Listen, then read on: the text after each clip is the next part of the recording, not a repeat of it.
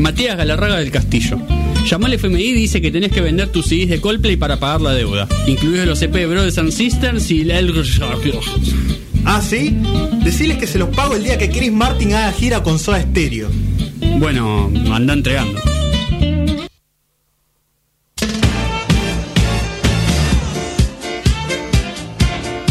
Y cuando nos quedan un poco más de 10 minutos para las 2 de la tarde y para el fin de Noticias Cafinadas, eh, Matías Larraga nos tiene una sorpresa para todos ustedes y para nosotros que estamos acá también. Yo la estoy esperando.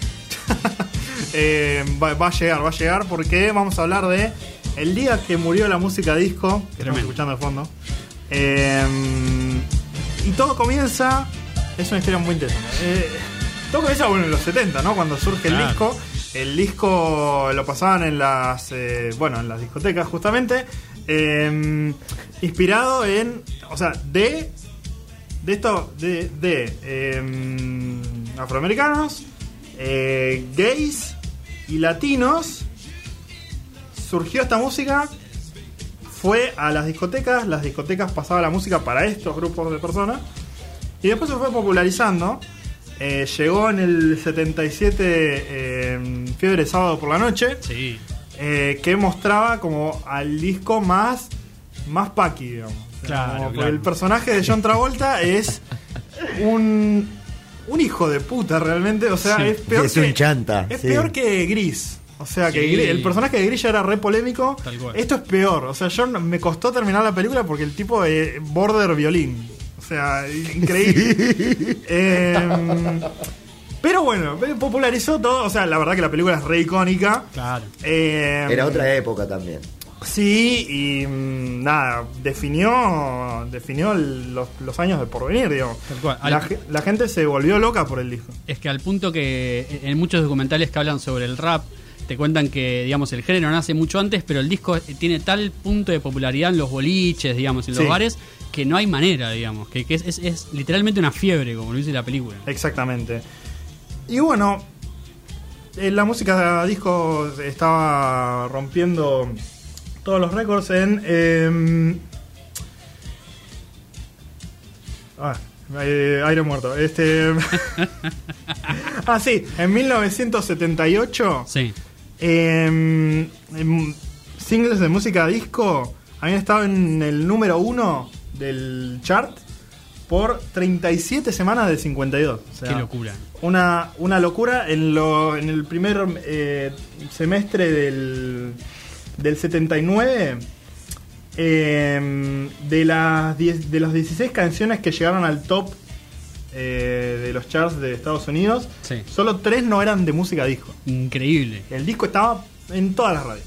Este, y tanto que estaba en todas las radios que estaba en la radio em, W DAI Sí. de eh, Chicago. Y ahí estaba trabajando un señor que se llamaba Steve Dahl, que era un DJ que era medio polémico, digamos, porque era como medio agresivo y no sé, como una personalidad, digamos. Claro. No sé qué un equivalente en, en la radio nuestra, pero era como alguien, más como de shock. No, digamos, no vamos a nombrar a Nicanor otra vez. claro, en mi canal al frente. Em, Le siguen pegando, me encanta. ¿eh? y bueno, Steve Dahl estaba trabajando en esta estación de radio WDI pasando música rock, porque era fan de rock. eh, y la WDI lo echa Ah, tranqui. porque querían pasar música disco. Claro. No tenían más lugar para, para alguien que, que quisiera hacer eh, música de rock. El rock ya fue, chavo. Claro, exactamente. Empezaron a pasar música disco y el tipo estaba re enojado Sí. y le ofrecen de W Loop eh, o una radio competidora de rock, le Sí. dicen, vení a trabajar con nosotros. Bueno, El chabón empieza a hacer el programa con una retórica mega antidisco. O sea, ya no le gustaba el disco de antes, ahora estaba como en una guerra. A tal punto en el que como que le pide a los fanáticos directamente como que, que, mm, que se movilicen contra el disco directamente. Los llaman Claro. los em, los. Le- No sé, le pone ese nombre a, ah, lo- me a los encanta. fanáticos. El y es movimiento como- tiene un nombre, digamos. Sí, y él es como que el, el general, digamos, en esta Claro. guerra. En medio de las canciones de, de las canciones de rock que pasan, él agarra y empieza por ahí a poner algún tema de disco y le pasa la, la aguja rayando el disco. Claro. Eh, los rompe a- al aire y se escucha por los micrófonos. El, el tipo estaba en contra de la música disco. Violentamente. además. Violentamente. No hacía falta. Está bien que bueno, lo dejaron sin la En un momento se, se muere un referente de la música disco y él Mm. rompe su disco al aire. o sea, Dios. está loco el chavo. Eh, bueno, hoy, hoy cuestión. No dura, hoy no dura 10 minutos. No. Imagínate un tipo que rompe un disco de, de Duki porque se murió. ¿no? Sí, exacto. Lo linchan. Em, llega la temporada 1979 de los White Sox, el, Sí. club de béisbol Sí. de Chicago. Icónico. Y no le está pasando bien el, Mm. el- el grupo, pero bueno, lo, lo que sí tiene la dirigencia es que tiene muchos eh, eventos promocionales, digamos, para tratar de eh, que vaya gente al estadio. Claro. Eh, levantan a Steve Dahl Sí. Y le dicen, bueno, eh, podés eh, hacer un evento en, en uno de nuestros partidos. A Steve Dahl se le ocurre agarrar y hacer explotar discos de disco Sí. eh, en el campo de juego. Cuando llega el momento, la idea es que los eh, fanáticos que vayan con un disco para romper, Sí. de música disco, eh, entran por 98 centavos. La, la entrada le cuesta eso. Estaban esperando que llegue 5.000 personas más de lo normal Sí. y tenían una seguridad preparada para 35.000 personas. Llega más de 50.000 personas. Qué locura. Y eh, se empiezan a colar. O sea, empiezan a esca- escalar el, el coso de cemento y entran No, por pues. las ventanas. No sé, es una locura total. Eh, a tal punto en el que toda la seguridad se vuelca a dejar de que. La, a tratar de que la gente no entre más en, el- en la cancha. Eh, hora del partido, nada, hace el partido, qué sé yo. Mientras tanto, la gente empieza a. Porque la caja se llenó. Claro. Se va la gente con el disco a su asiento y después se empezaron a tomar cerveza, a fumar porro. Y empiezan a tirar los discos como frisbees al campo de juego. Lo- los beisbolistas empezaron a poner cascos No, no puede ser. No. eh, por las dudas. Y bueno, y tuvieron que parar el partido varias veces porque para retirar los, los discos incrustados del césped. No, no. Llega el entretiempo y em, Steve Dahl es vestido de militar, tipo Vietnam, Sí, sí. eh, en un jeep militar. No puede ser. eh, Circula la cancha, todos le empiezan a tirar petardos y cerveza. O como para festejar. Claro. El chabón estaba re, re feliz igual.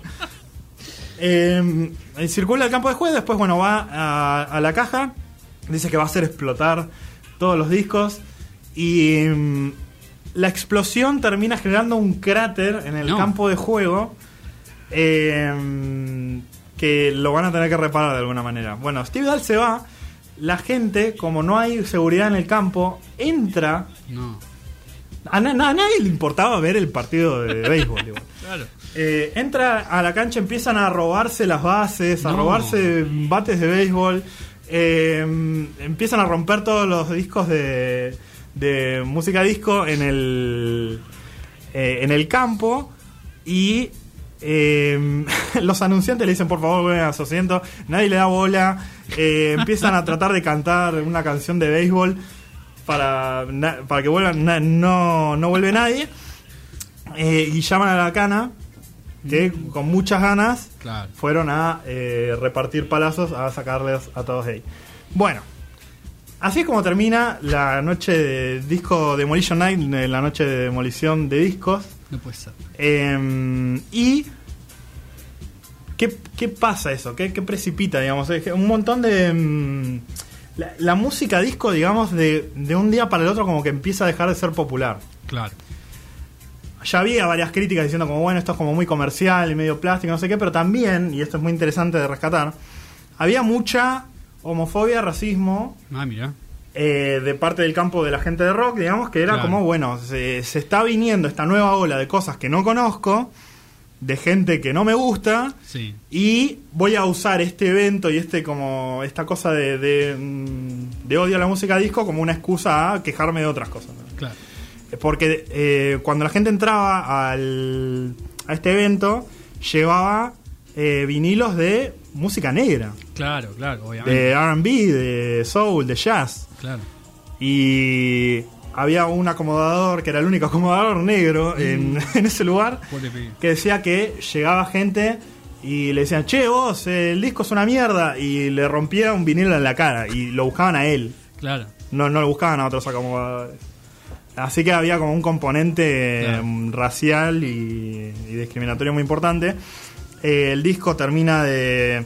Ya era como que como que podía verse que, que no- que no iba a durar para siempre, pero se acelera su caída. Eh, y te había dicho la primera estadística en 1979, la segunda mitad de 1979, solo un tema de Michael Jackson al top 1 por una semana nada más. Increíble. Así que cambió mucho la música disco, que vivió eh, de otra forma llamada dance. Claro.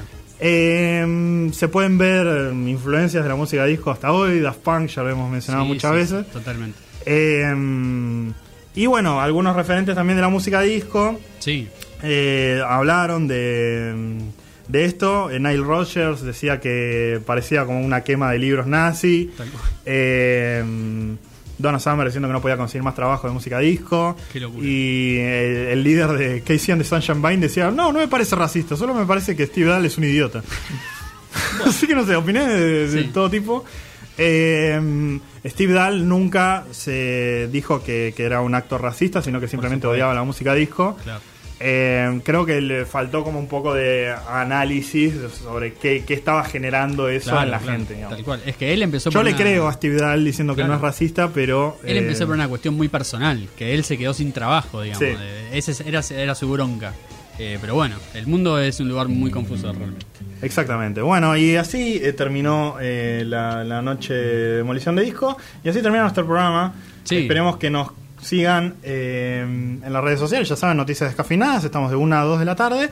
Y eh, nos vemos la semana que viene eh, a la 1 de la tarde por Symphony 91.3. Exactamente, adiós.